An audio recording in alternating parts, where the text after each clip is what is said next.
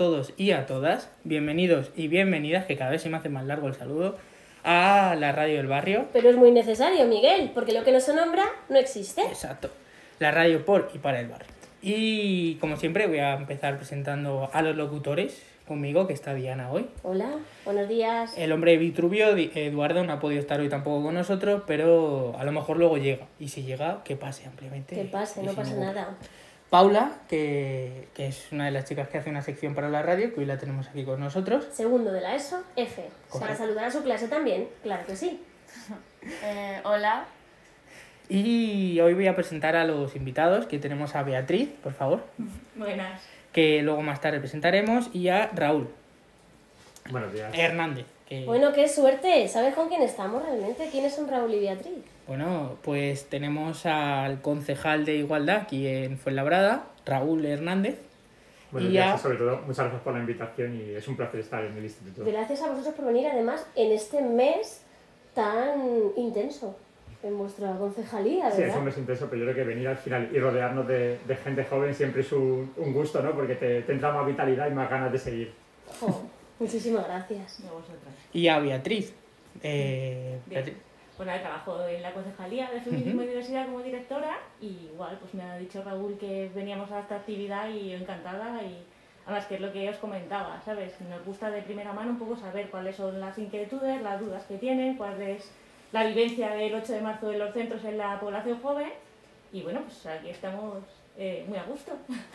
Perfecto, muchas gracias. Bueno, Diana, ¿tienes alguna pregunta para empezar? O... Pues sí, o una de yo? las primeras preguntas Cuéntame. es para Raúl y es, siendo hombre, ¿te ha sido difícil trabajar o te está siendo difícil día a día trabajar en esta concejalía? Yo creo que difícil no es, es verdad que es diferente porque dentro de, de- de la Concejalía de Igualdad y del feminismo aún cuesta aún eh, el ver hombres que se visibilizan, pero creo que es muy necesario. Creo que es muy necesario que los hombres nos visibilicemos, que los hombres estemos eh, también en la lucha de los- por los derechos de las mujeres y sobre todo que nos, que nos mostremos reacios o que, o que empecemos a cuestionar los comentarios que tienen nuestros amigos que también son hombres, esos comentarios machistas, y que solamente si el 50% de la población que somos los hombres empezamos a acabar con el machismo, va a ser como de verdad conseguiremos una sociedad igualitaria. O sea que aunque es un trabajo diferente y, y muy bonito, eh, también tiene su parte de, de enfrentarte a las personas de tu mismo sexo, pero con el objetivo de que al final todos y todas avancemos en igualdad. Y aclara- aclaramos el término feminismo, que es sinónimo a igualdad. Todavía muchos alumnos y muchas alumnas no consideran esta, esta definición así, sino que el feminismo es lo contrario al machismo. Todavía en las aulas seguimos viendo eso, o sea que tan necesaria la consejería de feminismo e igualdad. Sí, es verdad que, que es un término que siempre hay que aclarar. A lo mejor en su momento la, la palabra no fue la más adecuada por, por estas eh, conexiones en las que nos llevan a locos a lo contrario, pero sí es verdad que, que hay que dejar muy claro que el feminismo es igualdad, que no es lo contrario al machismo, que tiene otros términos. Eso es. Este año la campaña del instituto se centra en vosotros, en vosotros como parte de, de ese feminismo y nunca dejándoos fuera. Porque es verdad que muchas veces se quejaban los alumnos que yo no formo parte, ¿por qué no? Claro, nos afecta a todos y a todas, claro que sí. No, Claro. pero todas y todos tenemos nuestra responsabilidad y todas y todos somos machistas. O sea, yo creo que nadie se libra, ni una mujer ni un hombre, en tener unas actitudes machistas y en tener incluso comentarios o chascarrillos que, que pueden herir o pueden afectar a otra persona. Por eso es importante que cada vez seamos más personas las que estamos implicadas, más personas las que, eh, por decirlo de alguna manera, nos reconstruimos por dentro y reconstruimos nuestra manera de hablar y nuestra manera de pensar. Pero incluso pequeños gestos que hacemos en nuestro día a día que también son, son ofensivos. Como los micromachismos. Decía una alumna hace poquito, es que yo busco disfraz de policía y me sale un disfraz de policía hombre, pero el disfraz femenino tiene un poquito menos de ropa. Sí. Entonces, claro, esa venta del cuerpo, ¿no? También en redes y demás, pues, pues que hace falta, hace falta trabajar esto. ¿Cómo estáis trabajando de la, conce- de la concejalía con los adolescentes? ¿Qué estáis preparando este año? Con los adolescentes durante todo el curso escolar eh, llevamos a cabo las diferentes sesiones eh, con diferentes temáticas para la directora. Os puede explicar cada uno de los cuatro talleres que se llevan en los institutos de Fuenlabrada, pero además vamos sacando diferentes campañas. Por un lado, campañas de sensibilización con guías mucho más especializadas, eh, donde abordar toda la, toda la violencia y todas las desigualdades que sufren las mujeres, pero también intentamos hacer eventos mucho más lúdicos. Ahora, por ejemplo, por el, por el mes de marzo, en conmemoración con el Día Internacional de las Mujeres, tenemos, eh, estamos llevando a cabo un concurso de TikTok que eh, consiste en que cualquier joven se haga un vídeo de menos de un minuto en el que eh, de manera libre exprese para, para él o para ella qué significa el Día de las Mujeres. Y además los premios son bastante interesantes. Sí, sí, lo vi. Tablet, son- algo es una así. tablet, pero- es una cámara GoPro, son cascos inalámbricos, son anillos eh, luminosos para Eso hacerse es. los, los selfies. Así que yo animo pues, a todas las personas que nos van a escuchar el que se metan en la página web del ayuntamiento, que es www.aito-medio-fuenlabrada.es.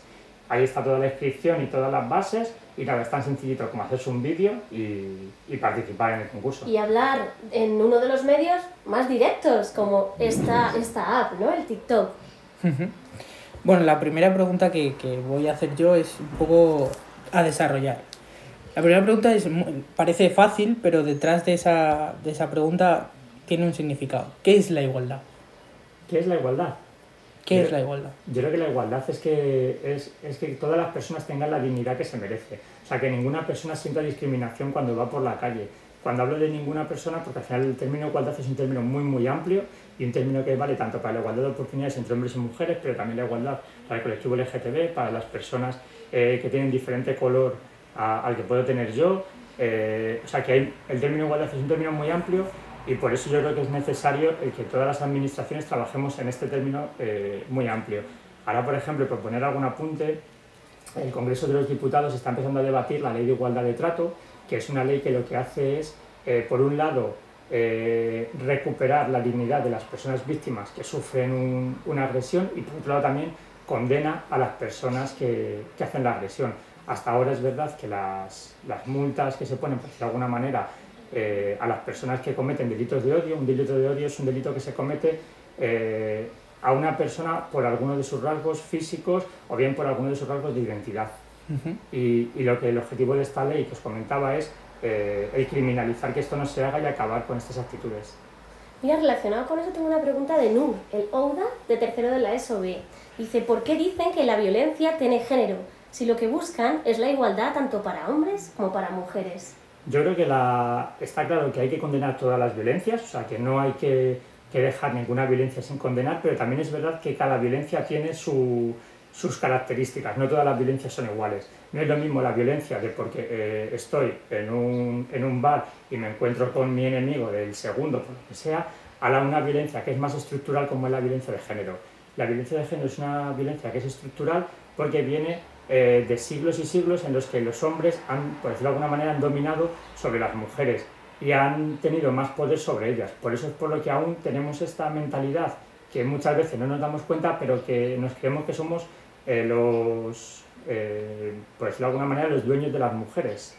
Y es en lo que, es en lo que estamos trabajando, en erradicar este tipo de actitudes en que todas somos personas y, y nadie es dueño de nadie, sino que todas las personas somos libres.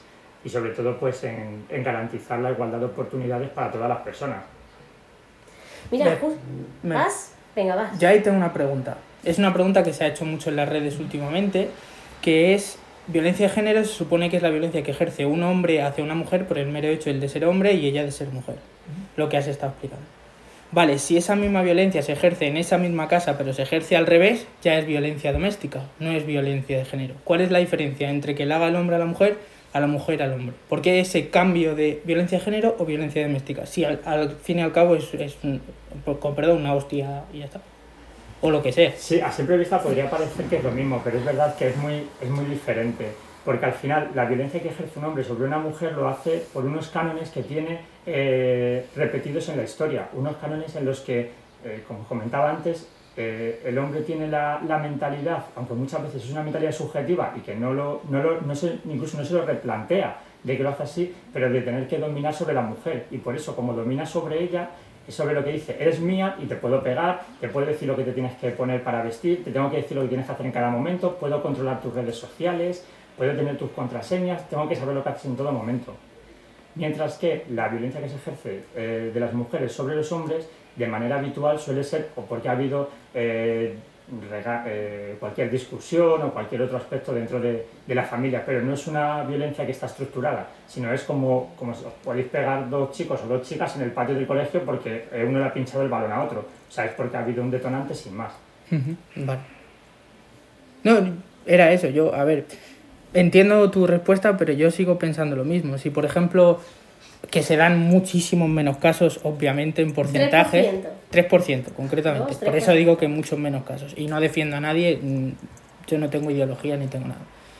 Pero eh, hay casos, 3%, pero hay casos que es al revés, que la mujer ejerce un, un peso sobre el hombre en este caso. Y ahí, a pesar de que sería exactamente igual, pero al revés, sería siendo violencia doméstica.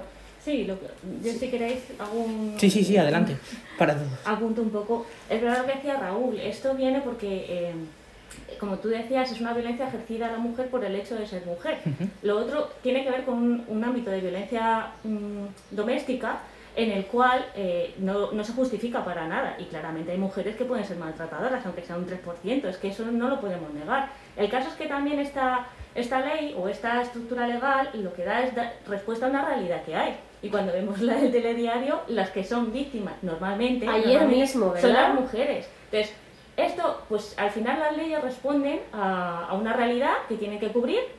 Y es verdad que eh, esto no se hace simplemente por un hecho de violencia, sino que va detrás, como decía Raúl, una estructura de dominación, una estructura de humillación, una estructura en la que la mujer no tiene a lo mejor las mismas oportunidades eh, para defenderse, para salir de casa, para tener otro medio de vida. Es verdad que, se ha ido relevando en, en, ese ámbito para que se vea así. Y esa ley cubre ese espacio que es una realidad que no podemos negar. Eh, independientemente, También hay una cosa muy importante y es que eh, las dos son violencia y las dos están tipificadas en el Código Penal. O sea, que esto es muy importante que la gente lo sepa porque hay, hay ciertos bulos que se dicen de no, si una mujer pega a un hombre no pasa nada. No, no, la justicia actúa.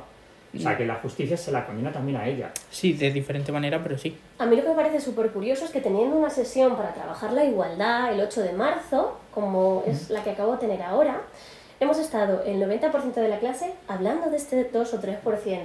¿Cómo es posible que todo el tema que, que tenemos que tratar con respecto a la igualdad, al feminismo, se derive en eso, en las denuncias falsas, en cómo se tipifica eso, porque eso también va por ley, quiero decir, hay que investigarlo y hay que ver si es falsa o no lo es.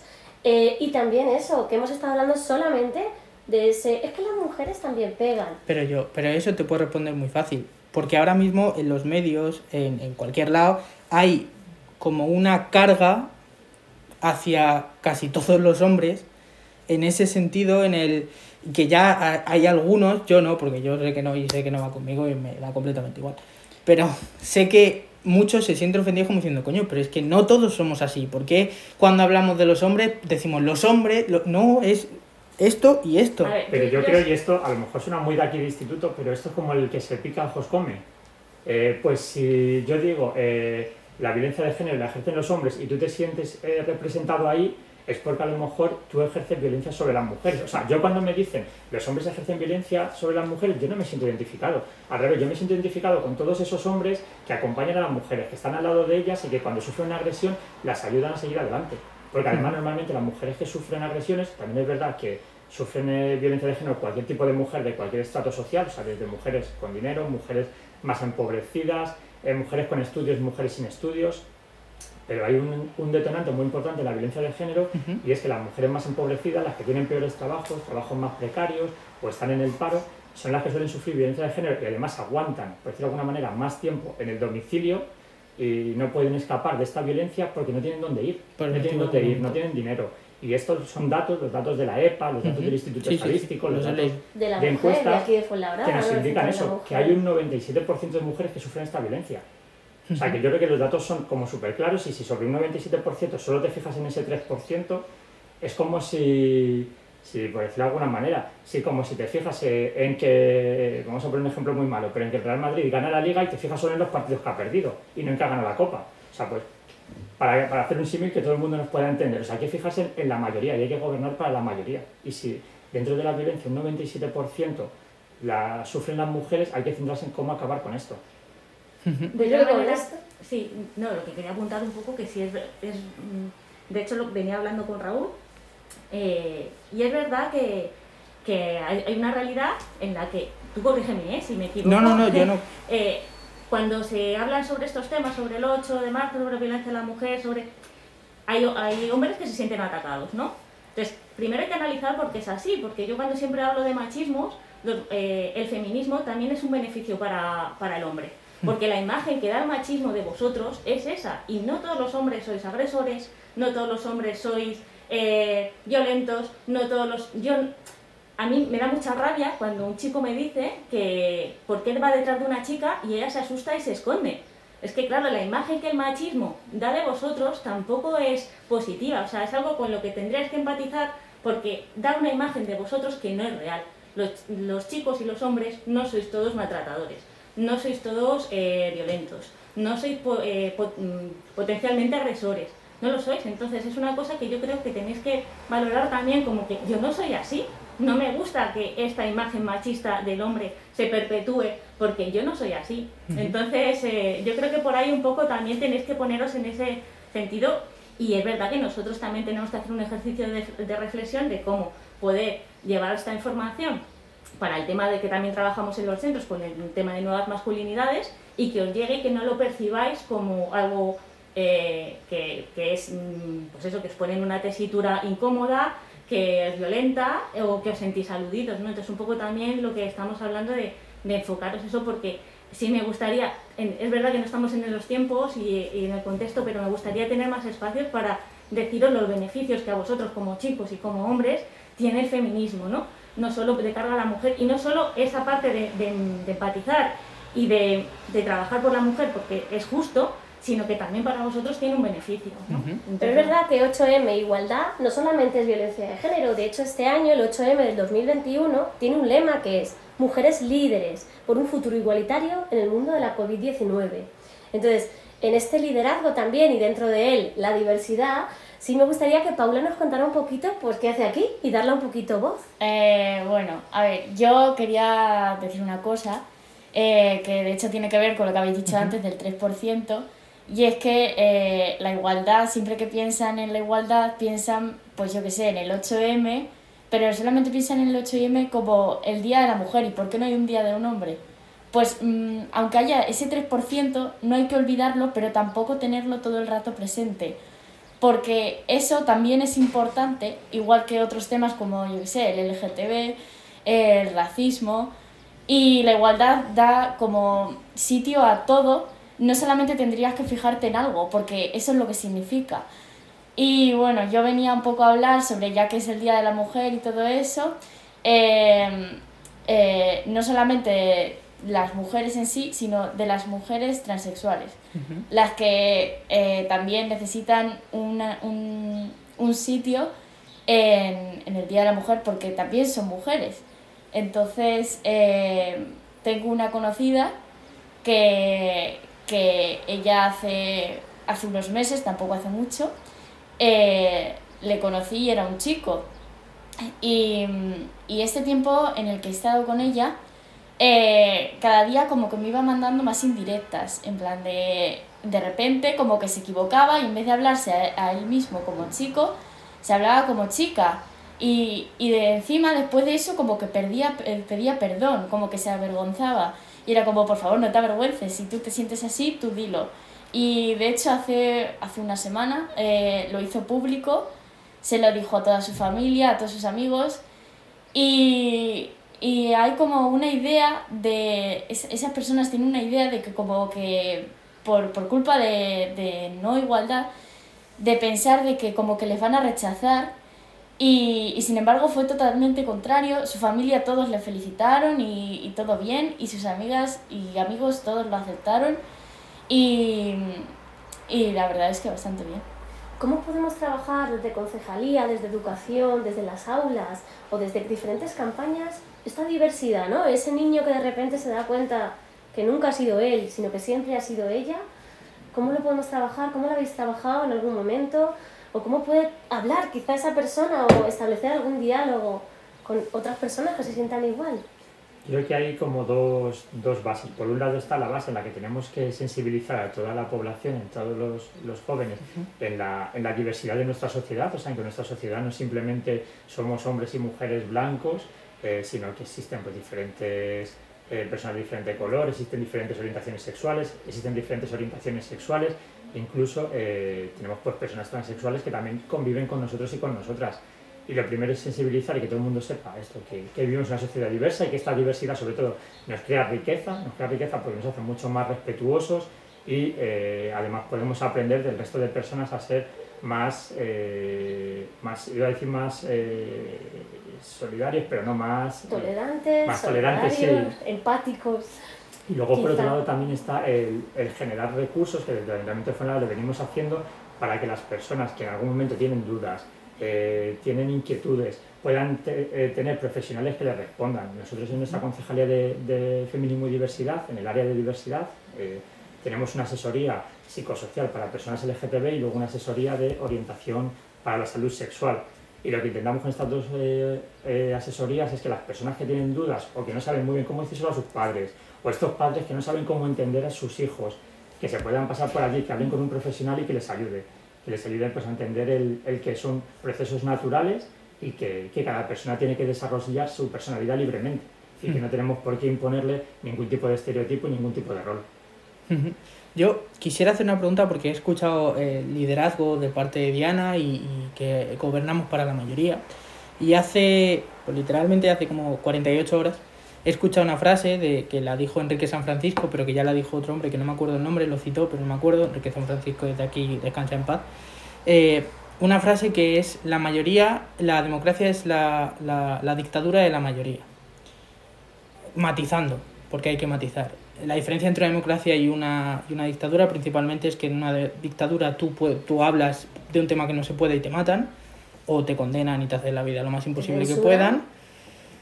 Y en la democracia no, puedes hablar de lo que quieras. Pero es aquí donde yo quiero jugar, en ese terreno en el que estamos ahora mismo, en el que si tú dices algo que no es políticamente correcto o que no favorece a la mayoría, de alguna manera o de otra te hacen un poco la vida imposible. No, no, no digo que esté a favor de lo que ha dicho esta señora porque son unas barbaridades, pero es por poner un ejemplo. Hace poco ha habido una actriz, Ah, vale, ya sé de qué me estás hablando. creo que es Victoria Vale. Abril, Sí, sí, sí. Sí. ha dicho unas barbaridades un poquito exageradas y todo el mundo se la ha echado encima.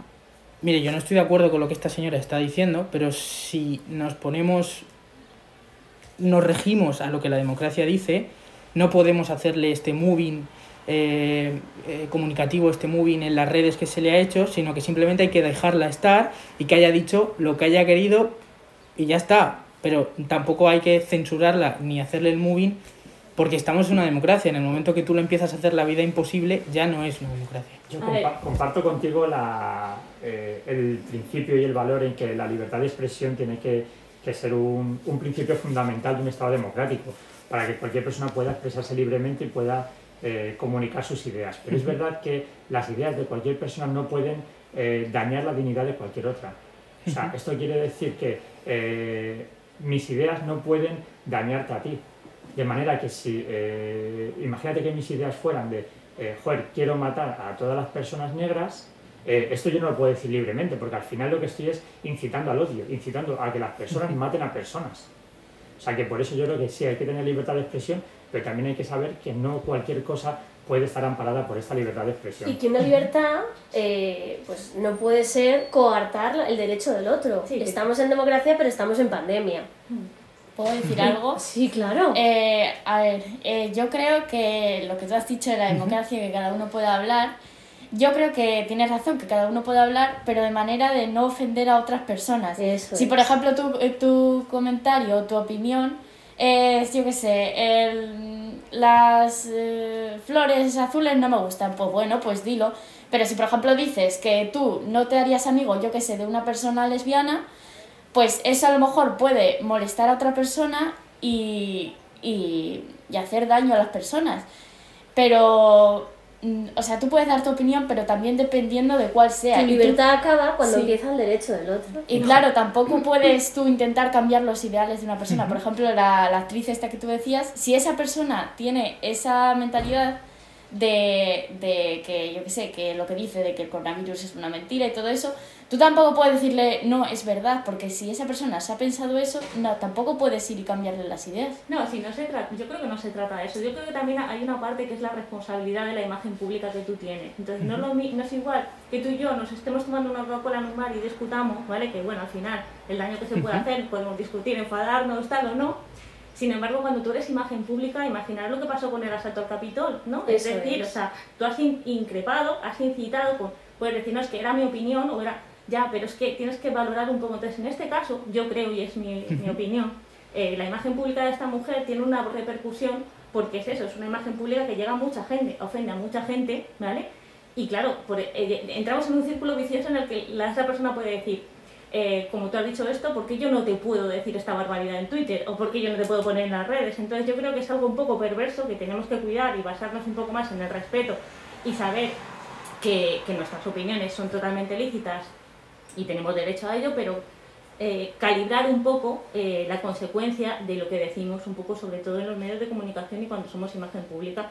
Más que nada porque al final eh, el- la libertad, lo que decíamos, eh, yo tengo derecho, sí, pero tú tienes derecho, pero el daño que estás haciendo o, o- o la, eh, cómo estás ofendiendo a gente que ha perdido a familiares o, y luego, claro, pues está la otra parte, bueno, vas a un sitio sin mascarilla. Vamos a ver, ¿sabes? Sí, sí. Es una norma, no se puede Entonces, hacer. Es- entonces, bueno, ¿es respetable? Sí, pero bueno, criticable también. Es un poco... Pero bueno, yo, entiendo tu, tu A opinión. mí me gustaría acabar con un tema y es el, pues un tema más cercano a esta edad, ¿no? a la adolescencia y es, calla, que me toca a mí. Es que quería llegar justo aquí con la entrevista. Venga, vale, pues ya me callo. Quería llegar justo aquí, y es a la palabra libertad, que es lo que hemos empezado, la primera pregunta que he hecho yo. Y es la definición de libertad. Sí, está muy bien lo que has dicho, pero también has dicho una cosa, y es que la libertad es relativa y la libertad es muy amplia. Y esto no es, es una reflexión, y es que la libertad está bien, pero la libertad está... no está bien siempre. Me explico. Lo que habéis dicho vosotros, tenéis razón. O sea, no tiene por qué hablar y la libertad acaba cuando empieza la de otro. Que es una El frase- derecho el de, que- de otra persona. que lo dijo- Miguel está muy filosófico, ¿eh? No sé dónde No es que llegar, esté pero fi- quedan dos minutos de entrevista. Tardo tres segundos, me Venga. sobran dos. El tema es que ahora mismo estamos en un mundo, insisto, y más con lo que está pasando en Barcelona, que eso ya para dar comida aparte, en el que eh, se nos llena la boca de palabras como libertad, como eh, democracia, como cada uno hace lo que quiere, utopía, pero no sabemos en qué sentido no sabemos en qué sentido las estamos utilizando. Decimos libertad de expresión a cualquier barbaridad o decimos que esto es así a cualquier barbaridad y decimos la palabra verdad de cualquier cosa. Y yo quería decir que nadie tiene ni la libertad absoluta y nadie tiene la verdad absoluta. Pero tenemos que encontrar un término medio en el que la verdad mi verdad relativa, su verdad, su verdad relativa, mi libertad relativa y tu libertad relativa coexistan sin llegar a insultar y respetándonos. Pero ahora eso no se está haciendo en ningún lado. Que es donde yo quería llegar. Ya está, Yo era creo eso lo que sí, quería hacer. O sea, yo creo que lleva razón, Miguel. Estamos en un momento, la verdad, que, que con esta crisis, que además no solamente es una crisis sanitaria, también es una crisis económica y social, que es de lo que llevamos un rato hablando. Y es que esta crisis social está haciendo que cada vez las personas estemos más crispadas y yo creo que este, qué mejor que este instrumento que es la radio para lanzar el mensaje de que, de que tenemos que, que sentarnos todos y todas, que, que tenemos que hablar, que tenemos que dialogar y sobre todo que entender a la persona que tenemos al lado y que mirarla a los ojos, que yo creo que es lo que nos está faltando mucho, nos está faltando la empatía con el resto de personas y tenemos que saber que de las crisis o salimos todos y todas a la vez o, o vamos a salir con una sociedad bastante peor, mucho más desigual y en la que va a haber personas que, que salgan seriamente afectadas, tanto mental, físicamente y, y demás. Así que por eso yo creo que hay que, desde aquí hay que, que reclamar y que pedir a todo el mundo que nos va a escuchar y que se siente con la persona de al lado, que la escuche, que hable y sobre todo que entendamos que todos- vivimos en nuestro mundo, que dentro de nuestro mundo tenemos nuestros propios problemas y que, y que no estos problemas tienen por qué ser iguales a los de la persona que tenemos al lado. Ujú. Y de ahí el, bueno, pues el pequeño reportaje que nos va a hacer Paula, que entra como sección ahora en radio. Correcto. Bueno, pues ya hasta aquí ha llegado la entrevista. Muchísimas gracias por venir, Raúl, Beatriz. A vosotros a Un vosotras. placer, qué, qué maravilloso que podéis acercaros y contarnos de primera mano pues, lo que está haciendo el Ayuntamiento de Fuenlabrada, en concreto en vuestra concejalía y más en el mes en el que estamos. Muchísimas gracias. Sí, y además aprovecho pues eso para eh, pediros a todos los jóvenes que sigáis las redes sociales del ayuntamiento, que hacemos un montón de actividades pensadas para vosotros y para vosotras, que las disfrutéis y sobre todo que si tenéis eh, dudas, inquietudes, propuestas, que nos las hagáis llegar. O sea que al final somos un ayuntamiento que os escuchamos y que lo que no necesitamos también es que nos digáis qué os hace falta, qué os apetece que, que se desarrolle y, y en eso estamos, estamos para serviros y para serviros. Y también dar las Muchísimas gracias a gracias. Paula por empezar una nueva sección aquí en la radio. A vosotros. Qué guay, Paula. Gracias, Cuando queráis. Adiós.